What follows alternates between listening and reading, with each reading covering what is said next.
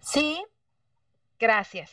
Ok, entonces el capítulo 11 habla de que Dios es autosuficiente y Dios es autoexistente. De, en la introducción nosotros podemos identificar seis verdades acerca de Dios. Lo primero es que Dios es libre, es decir, Dios es libre de toda necesidad y de toda dependencia. Dios no necesita nada. Dios no tiene carencias ni tiene necesidades y no depende de nadie. O sea, Dios no depende de otro ser, Dios no depende de mí, Dios no depende de un pastor, Dios no depende de nadie, Dios no depende de nadie, no tiene carencias. Él este, es independiente, su existencia, su voluntad y su beneplácito no dependen de nada ni de nadie fuera de sí mismo. La voluntad de Dios no depende de mí, no depende de si yo quiero hacer la... No, la voluntad de Dios es, no depende de nadie. La voluntad de Dios para la vida de ustedes no depende de ustedes, depende de Él mismo.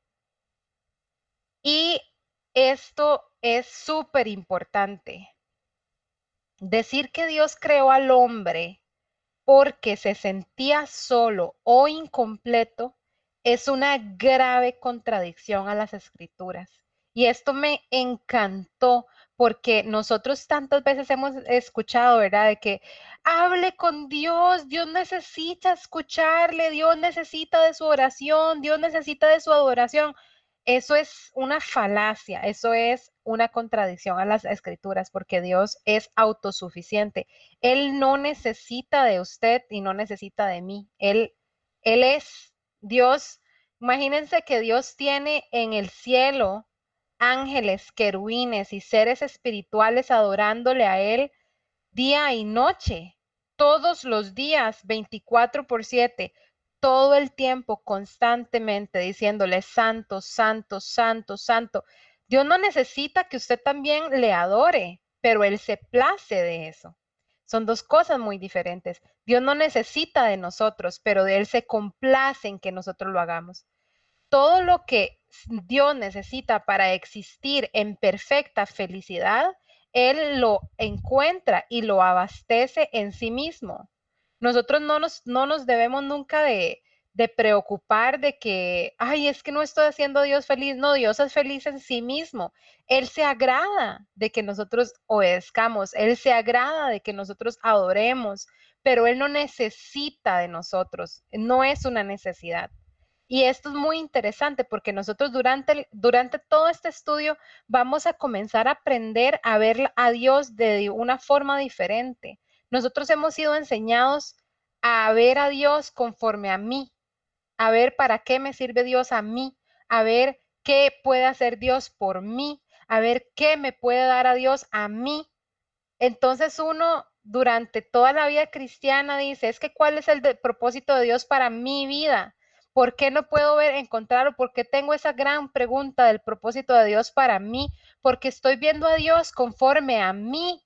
Pero nosotros en este estudio estamos aprendiendo a ver a Dios a pesar de mí. O sea, yo no, yo no, Dios no me necesita, Dios es autoexistente, autosuficiente, Él se abastece a sí mismo, Él no necesita a nadie porque Él no depende de nadie, sino solamente de sí mismo. Dios no creó al hombre porque lo necesitara. Si no lo creó, Dios nos creó y este es el punto principal de nuestra existencia. Dios nos creó para dar a conocer la superabundancia de sus perfecciones, de su gloria y de su bondad. O sea, Dios no lo creó usted porque Dios lo necesitaba a usted. Dios no me creó a mí porque me necesitara a mí. Dios me creó simplemente para demostrar su poder, para demostrar su gloria, para demostrar su bondad. O sea, como les digo, es como como un, como un preso político que lo meten en la cárcel y, no, y lo meten en la cárcel para después sacarlo de la cárcel para decir que yo lo saqué. Es como que yo meta a la cárcel a Maddy, que yo diga, ay Maddy, vaya para la cárcel. Y Maddy, pero ¿por qué yo? Vaya para la cárcel. y va para la cárcel. Y después yo digo, ay, voy a sacar a Maddie de la cárcel. ¿Vieron todos? La saqué de la cárcel. Así. Dios nos creó a nosotros para Él gloriarse, para Él demostrar su superabundancia de su perfección, de lo cuán perfecto es Él, para demostrar su gloria en nosotros. Ese es todo el objetivo por el cual nosotros fuimos creados. El enigma del por qué Dios nos escogió a nosotros es otra cosa, porque Dios perfectamente pudo haber escogido a los querubines o pudo haber escogido a los, a los animales, pero nos escogió a nosotros para demostrar su poder. Entonces, en este, durante este tiempo, nosotros vamos a empezar a, rotar a rotar ese concepto de Dios. No es que Dios, ¿quién es Dios? Ah, Dios es mi Salvador. No, Dios es, Él es, Dios es Dios. En el versículo de Éxodo, Éxodo 3:14 es súper impresionante. Y el versículo se da en el contexto de la época de Moisés. Cuando Dios está hablando con Moisés, o sea, es tan maravilloso como Dios habla de tú a tú con Moisés. Y entonces en este versículo Dios está hablándole a Moisés para que vaya a hablar con el pueblo. Y, Dios le dice así. Y respondió Dios a Moisés, yo soy el que soy. Dios no necesitaba explicar más o dar contexto. Dios no necesitaba decir, sí, es que yo soy Jehová, tu salvador, tu sanador. No, es que yo soy Jehová de los ejércitos. No, y respondió Dios a Moisés, yo soy el que soy. Yo soy el que soy. Esa es, la eternidad de Dios hablando, la soberanía. Y dijo, y dijo, así dirás a los hijos de Israel, yo soy, me envío a vosotros. Es es súper poderoso como Dios en sí mismo se desarrolla o se, se da a conocer de esa manera al hombre. Él no, no se detiene a explicar en este caso, él simplemente él dice, yo soy. Y rescatando del capítulo número 10, vamos a hacer unas afirmaciones para poder entender la autosuficiencia de Dios. Y esto es que Dios no tiene ni, comienzo ni fin. Nunca hubo un momento en el que no existiera Dios y nunca habrá un momento en el que Dios deje de existir. La eternidad de Dios no significa que Él haya existido siempre ni que existirá por un número infinito de años. O sea, va más allá de eso. Cuando yo leí esa, parte, yo decía, pero ¿cómo? Pero, di, pero entonces, no, es que es más allá de ahí sino que Él no tiene tiempo y no tiene edad. Siempre existe y nunca cambia. Cuando nosotros escuchamos el dicho que dice, no, no, es que más sabe el diablo por viejo que por diablo. Bueno, sabe más Dios, porque Dios estaba antes del diablo. Si ustedes les han dicho, honre a los ancianos, porque los ancianos no saben más, las canas están llenas de sabiduría.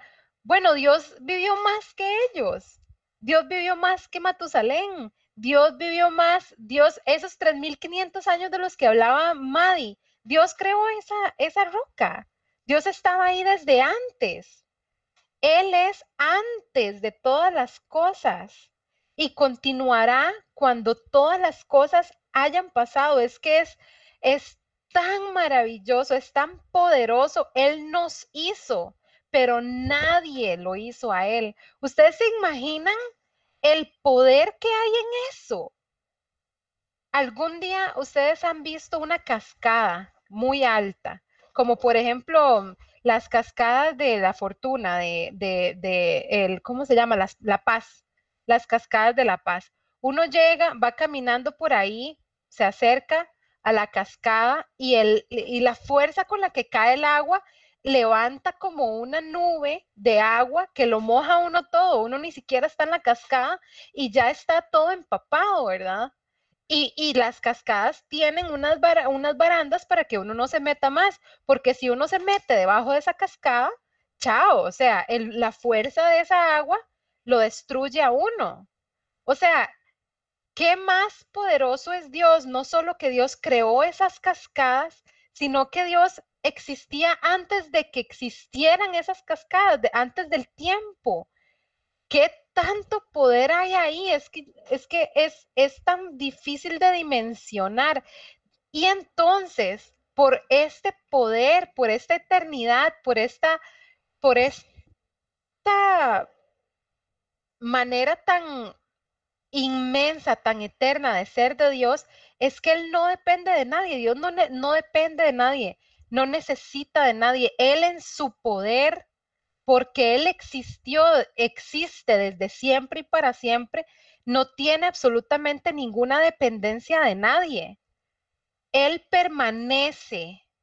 Él era, Él es y Él siempre será Dios. Siempre será Dios. No hay nada que pueda modificar eso.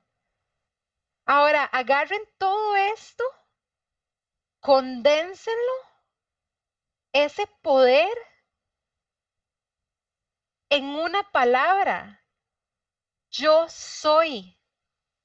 Cuando Dios le habló a Moisés y le dijo, diles, yo soy el que soy. Es demasiado, es demasiado poder. Necesito tres voluntarios. ¿Quién se ofrece a leer Mateo 26, 47 al 56, Marcos 14, 43 al 50 y Lucas 22, 47 al 53? ¿Voluntarios? Voy yo con el último. ¿Quién dijo Tito? ¿O Brayton? Brayton, gracias. Es que no estoy viendo las, las, cámaras. Ok, Brayton, el Lucas. Entonces, ¿quién, ¿quién hace Marcos?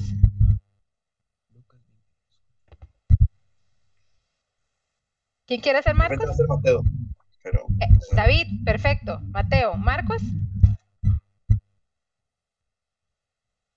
¿Quién quiere hacer Marcos, chiquillos?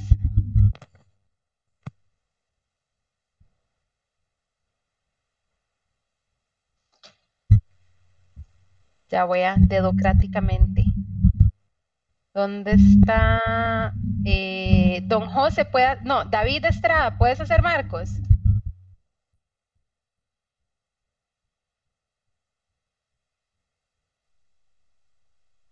Si me escucha, lo hago. Tito, lo escuchamos. Ok, Tito, perfecto, gracias. Ok, empezamos con Mateo 26 del 47 al 56. Ok, listo, aquí lo tengo. Dice, eh, ¿prefieren nueva eh, Reina Valera 1960? La que guste. Una nueva traducción viviente, es lo que les voy a leer.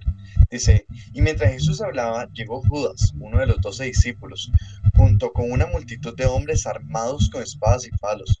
los había enviado los principales sacerdotes y los ancianos del pueblo. El traidor Judas había acordado con ellos una señal. Él les dijo, sabrán a cuál arrestar cuando los salude con un beso.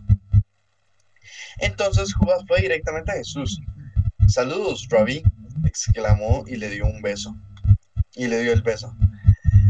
Jesús dijo, amigo mío, adelante, haz lo que viniste a hacer.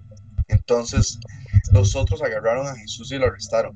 Pero uno de los hombres que estaban con Jesús se acercó, o sea, con Jesús sacó su espada e hirió al esclavo del sumo sacerdote cortándole la oreja.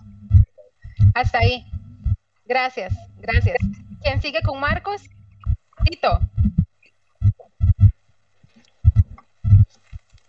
Listo, ¿me escucha? Sí, duro. Ok, ok, era el 43, ¿verdad? Del 43 al 50. Casi no se lo oye, Tito. ¿Me escucha? Sí, ahí.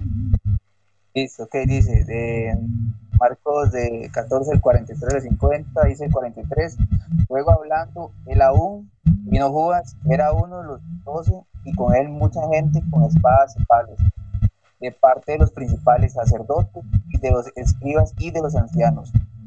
Y el que entregaba les había dado señal diciendo, al que yo besaré es es, ese es, eh, préndele y llevarle con seguridad.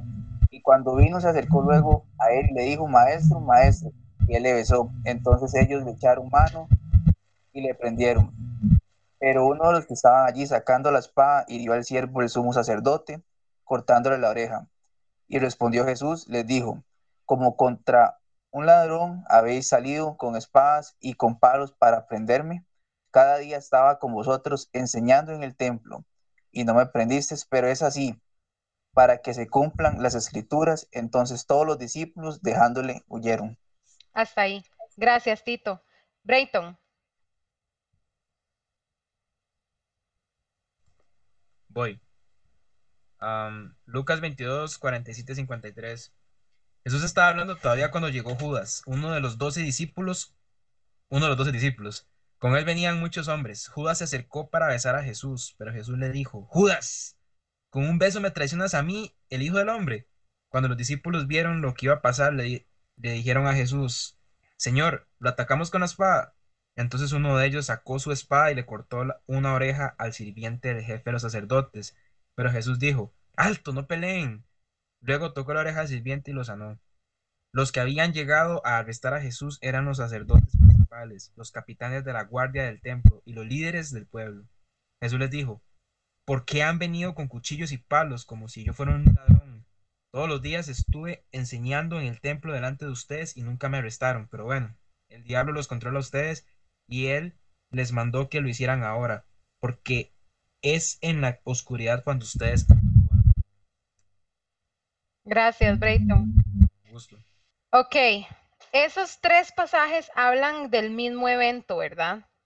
Ahora yo les voy a leer Juan 18, 11, que son esos cuatro pasajes hablan del mismo evento.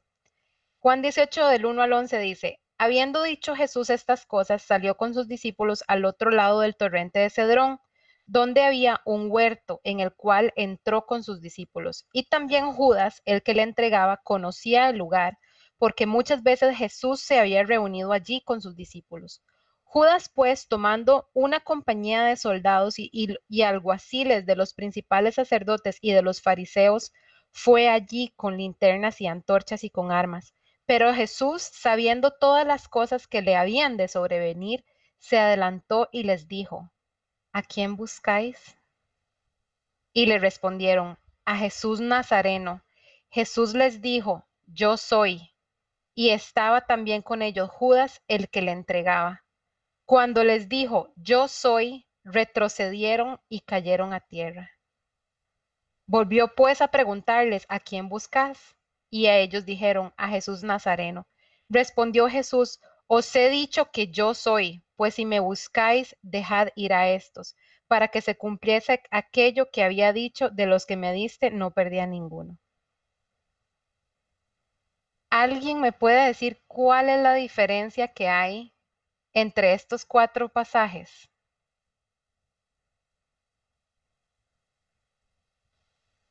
¿Alguien pudo identificar la diferencia entre estos cuatro pasajes? Creo que mi papá está intentando hablar, nada más que no se ha desmuteado. Ahí, ahora sí, ahora sí. Ahí, adelante. Sí, eh, de hecho cuando estaban leyendo los tres anteriores me estaba enfocando en buscar este capítulo, porque en este específicamente él menciona la frase el yo soy, ¿verdad? Una frase que ellos ya conocían, una frase que hablaba del, del, del, nombre de Dios, de quién era Él, y ellos entendieron que Él dijo una palabra poderosa ahí identificándose en un sentido espiritual, ¿verdad? No lo vieron natural, tan es así que reaccionaron. Y es de creer porque de Lucas, según dicen por ahí, Lucas escribió lo que, lo que escuchó, pero Juan estuvo ahí. Y, y, Juan pudo ver, pudo ver eh, todo lo que pasó con Jesús, lo vivió y muy de cerca, era el discípulo amado de Jesús, ¿verdad? El que estaba muy cerca de él. Y, y esa frase a mí siempre también me llamó la atención, el yo soy ¿verdad? Que, también se usó en, el tiempo de Moisés, este, hizo que ellos reaccionaran. O sea, él dijo, ok, están, prácticamente están diciéndole, si están buscando al, al Eterno, aquí estoy. Exactamente, muchas gracias. Ese es exactamente lo que quería que identificaran. Y exactamente como lo acaba de explicar el pastor José. En ese versículo, precisamente en el versículo 6, dice el 5, pero Jesús sabiendo todas las cosas que le habían de sobrevenir, se adelantó y les dijo, ¿a quién buscáis? Les respondieron, a Jesús Nazareno. Y Jesús les dijo, yo soy. Cuando él les dijo, yo soy, retrocedieron y cayeron a tierra. Esa palabra en el griego, esa palabra en el griego, ya les voy a decir cómo se dice. Esa palabra en el griego se dice eimi. Esta palabra dice eh, eimi. Y esa palabra eimi significa estoy siendo. O sea, no fue, no será, no es, estoy siendo. Es un presente continuo desde la eternidad hasta la eternidad.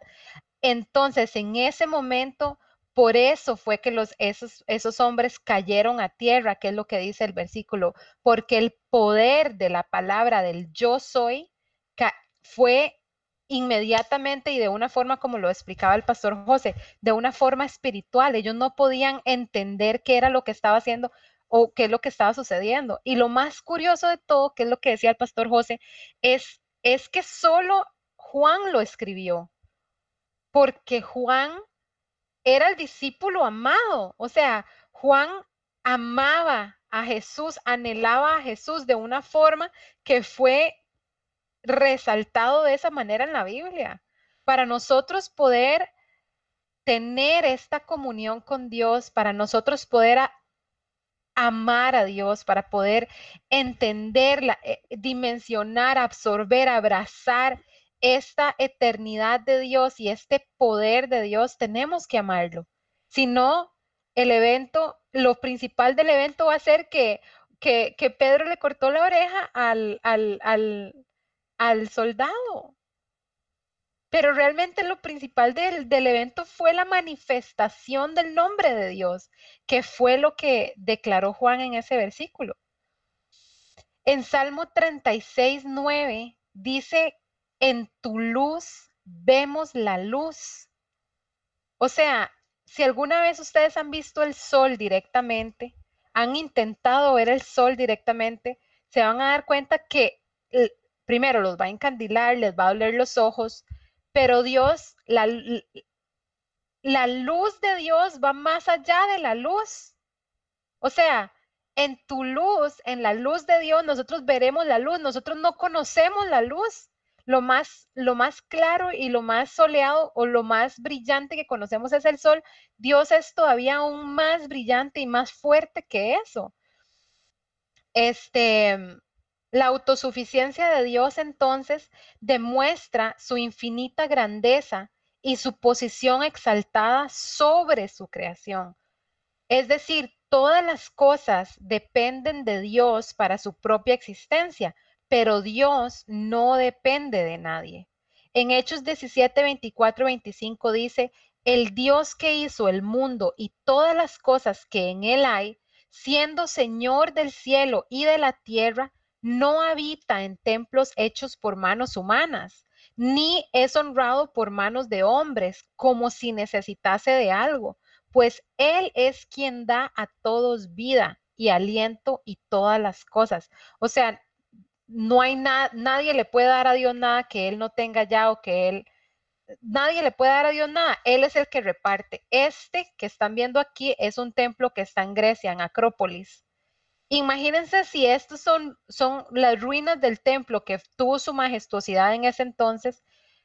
Y, Dios mismo dice que Él no habita en templos hechos por los hombres. Jehová dijo así, el cielo es mi trono y la tierra el estrado de mis pies.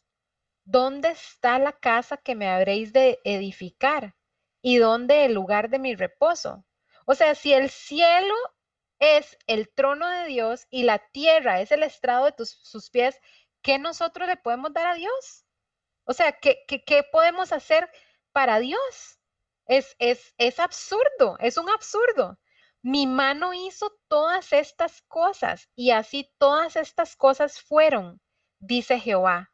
Pero miraré a aquel que es pobre y humilde de espíritu y que tiembla a mi palabra. No hay nada, nosotros podríamos juntar la mayor cantidad de riquezas, podríamos hacer nuestro mayor esfuerzo, podríamos gritar lo más fuerte que podamos, podríamos, no sé, abrir nuestro propio cuerpo y sacar todo lo que tenemos por dentro. No hay nada, nada llama la atención de Dios más que un pobre y un humilde de espíritu. Una persona humilde de espíritu. Los invito a que investiguen qué es ser humilde de espíritu y tiembla y que tiembla a mi palabra. Una persona que reconoce quién es Dios. Eso sí llama la atención, eso sí llama al ojo de Dios. Este es el panteón de Acrópolis. Eso es un templo que fue construido para la diosa Atena en Grecia, que es adorada por miles de personas, incluso el día de hoy, por años de años. Y dice la Biblia en Primera de Reyes 8:27, pero es verdad que Dios morará sobre la tierra? He aquí que los cielos, los cielos de los cielos, no te pueden contener. Cuanto menos esta casa que yo he edificado. Eso fue lo que dijo Salomón. Eh, o sea, este templillo que está aquí, que fue fue la, crema innata, la gloria que hoy en día es admirado por grandes personas y poemas escriben al resto. Y esto que está aquí atrás es el estrado de los pies de Dios. ¿Qué puede hacer el hombre? ¿Qué puede darle el hombre? Obviamente entonces Dios es autosuficiente y autoexistente. En Hechos 17, 25 dice que Dios no es honrado por manos de hombres. Dios no necesita de tu alabanza. Para Dios, nuestra adoración no es una necesidad, pero se agrada de ella. El propósito de nuestra vida entonces es de alabarle. El versículo dice, no es ni es honrado por manos de hombres como si necesitase de algo. Es que hasta irónico es el versículo. Dios no necesita de nosotros. Dios nos creó porque nos Dios no nos creó por porque nos necesitara, sino que nosotros necesitamos de Dios para vivir. Y el versículo dice, pues Él es quien da a todos vida y aliento a todas las cosas. Dios es autosuficiente, Dios lo da todo. Nosotros no tenemos nada que darle. Dios recibe nuestra obediencia y nuestra adoración con complacencia. Muy diferente. Salmo 50 del 8 al 15 dice, No te reprenderé por tus sacrificios ni por tus holocaustos que están continuamente delante de mí. No tomaré de tu casa becerros ni machos cabríos de tus apriscos. O sea, es como que ustedes tengan en su casa, no sé, un millón de dólares debajo del colchón y que Dios les diga, no voy a tomar tu millón de dólares debajo del colchón. Esas son las riquezas de los que habla la Biblia. No tomaré de tu casa becerros ni machos cabríos de tus apriscos, porque mía es toda bestia del bosque y todos los millares de animales en los collados. Conozco a todas las aves de los montes y todo lo que se mueve en los campos me pertenece. Si yo tuviese hambre, no te lo diría a ti, porque mío es el mundo y su plenitud. ¿He de comer yo carne de toros o de beber sangre de machos cabríos? Sacrifica a Dios tu alabanza y paga tus votos al Altísimo. E invócame en el día de la angustia. Te libraré y tú me honrarás. No hay nada más que nosotros podamos darle a Dios no, esas, las procesiones a, la Virgen de la no sé qué, 25 kilómetros caminados, ¿no? Que agarré toda mi plata y la di y me quedé sin nada y regalé toda mi ropa y regalé todas mis cosas y hice un ayuno de hambre y me amarré a la puerta de la iglesia. No, no. Sacrifica a Dios alabanza ¿Qué es sacrificar a Dios alabanza, chiquillos? ¿Saben qué es sacrificar a Dios alabanza? Alabar a Dios cuando no sentimos ganas de nada. Adorar a Dios cuando nos está yendo como un sofrito. Adorar a Dios por más cansados que lleguemos en la noche después de trabajar o de estudiar o del gimnasio o lo que sea. Pagar tus votos al Altísimo es, es que cuando alguien a uno le dice, ¿usted es cristiano? Uno diga, sí, yo soy cristiano. No avergonzarse del Señor. Eso es pagar tus votos al Altísimo. Invócame en el día de la angustia. Está uno angustiado y ¿qué hace uno? Se estresa todo, se pone ahí a maquinar, a pensar y a darle vueltas. ¿Cómo lo arreglo? ¿Cómo lo arreglo? ¿Cómo salgo de esta? ¿Qué voy a hacer? ¿Qué voy a hacer? Y se estresa. No. Invócame en el día de la angustia. Estas son las cosas que mueven, que mueven a Dios, que le agradan a Dios. Entonces, nuestra actitud ante la autosuficiencia y la autoexistencia de Dios Primero es entender que Dios no necesita de nuestra ayuda, ni siquiera necesita de nuestros sacrificios. Segundo, que lo que Dios desea de nosotros es que confiemos en Él, es que le agradezcamos y es que le obedezcamos. O sea, si la eternidad de Dios no es suficiente razón para obedecerle, ¿qué, qué es entonces? En el versículo de primera de Samuel 15, 22 dice, se complace Jehová tanto en los holocaustos y víctimas como en el que se obedezcan las palabras de Jehová. Ciertamente el obedecer es mejor que los sacrificios y el prestar atención más que la grosura de los carneros. Eso es todo lo que Dios quiere de nosotros. Todo lo que nosotros tenemos para dar y podemos dar y lo que a Dios le agrada y le complace de nosotros. Muchas gracias. ¿Alguien quiere aportar antes de despedirnos en esta noche, que ya son las 10 pasaditas?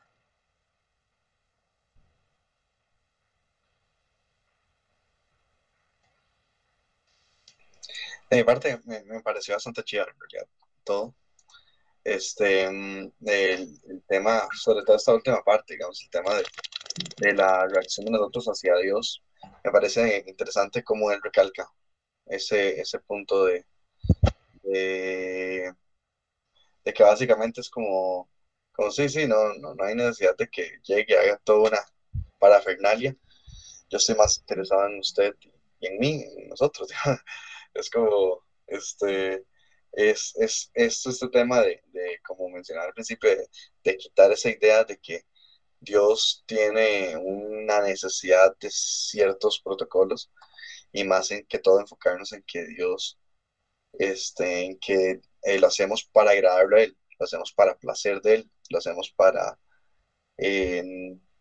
no para satisfacerlo, no por un tema de, de necesidades de Dios, sino simplemente por porque él se sienta bien. Eh, entonces, este, eso me parece chido.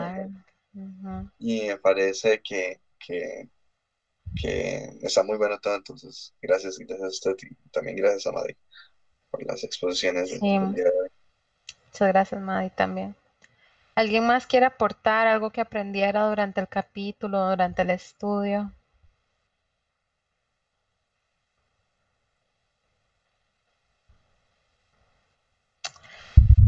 En algún, en, algún momento, bueno, esto ya es como personal, Ajá.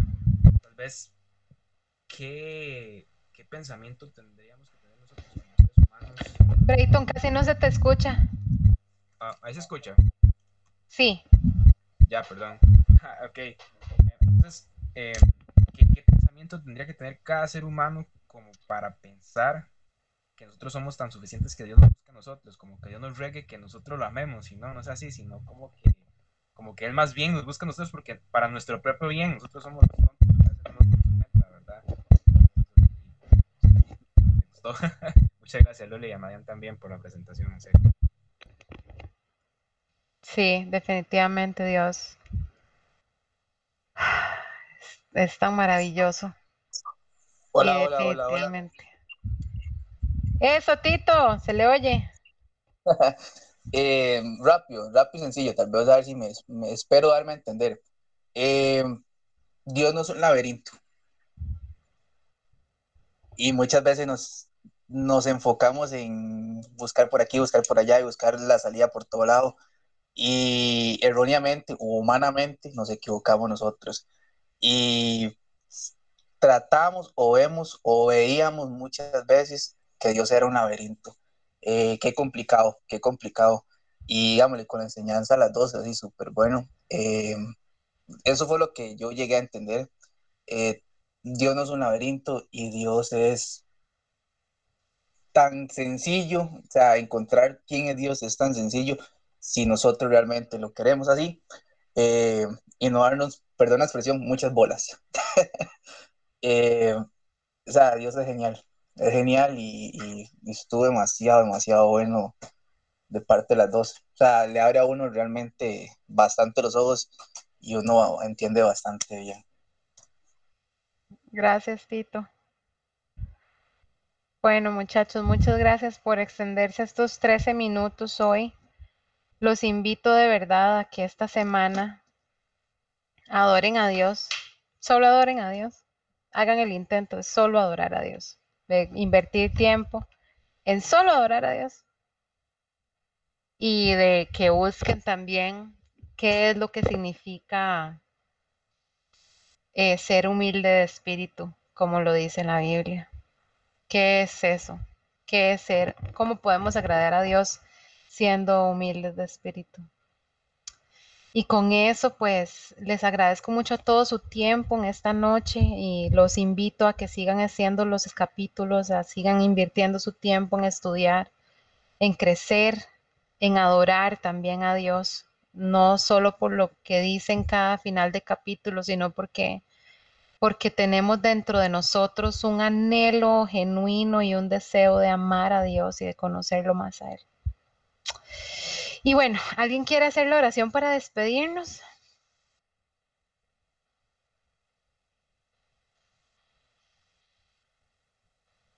Perdón, dicen que a Tito le da súper bien. No lo van mandando al agua al pobre Tito. Tito, ¿quieres hacer la oración de cierre? Vamos, Tito, vamos. Ya se estaba haciendo el café y lo, Sí, sí, sí. bueno, Pastor José, usted nos bendeciría con la oración de cierre, por favor. Bueno, está bien, hagámosla y pues que todos descansen bien, que Dios los bendiga mucho, eso es, no es parte de la oración, sino mi deseo, y que sigamos adelante en Cristo. La verdad es que eh, el tiempo es corto, muy, muy corto, y más corto de lo que nuestra capacidad mental lo pueda entender. Vamos a orar. Padre, gracias en esta noche, te damos en el nombre de nuestro Señor Jesucristo. Gracias Dios del cielo y de la tierra por este día que nos regalaste, Dios Padre, a dos horas humanas de concluirlo para empezar un nuevo día, Señor. Y te doy gracias Dios Padre por esta palabra que ha sido compartida por tus hijas, Dios, que ha sido enriquecedora para nuestras vidas, poder entenderte, poder conocerte, poder saber eh, las profundidades que hay en ti, Señor amado, que es más que un concepto de un Dios que está ya sentado en un trono muy lejano, sino un Dios más cercano a lo que nosotros nos imaginamos, Dios. Te doy gracias, Padre, porque nos estás enseñando y porque vamos camino, Dios, a conocerte cada día más, a enamorarnos más de ti, Dios Padre, a romper con religiosidad, Dios del cielo, y con rituales y con cosas que no nos han aprovechado para entender, Dios, quién eres tú más simple, como dice tu palabra, que aún el más torpe no se perderá en el camino. Y porque tú eres tan simple, Dios, tan sencillo en el concepto de lo que tú quieres para con nosotros, Señor amado, porque solamente, como lo dijo, lo leyó tu hija Loli en el último texto, lo único que pides es que obedezcamos a tu voluntad, a tu palabra, y que entendamos, Dios del cielo, cuál es el propósito por el cual estamos en este peregrinaje en esta tierra, Dios. Pido una noche especial para cada uno de tus hijos, que descansen bien, ángeles acampen a su alrededor de, de cada uno de ellos, Dios, que ninguno tenga sobresaltos, sino sueños de paz y de bendición y que la paz de Dios que sobrepasa todo entendimiento les cubra a cada uno de ellos en Cristo Jesús. Amén y amén. Gracias, muchas gracias a todos. Gracias, Amén. Pastor. Que pasen buenas noches. Nos vemos el próximo viernes. Bueno, que descansen bien. Buenas noches. Chao, buenas noches. Buenas noches. Buenas noches a todos. Hasta Un luego. abrazote, un abrazote luego. virtual para todos. Bendiciones. Bien, hasta Hasta ahí, hasta luego. luego.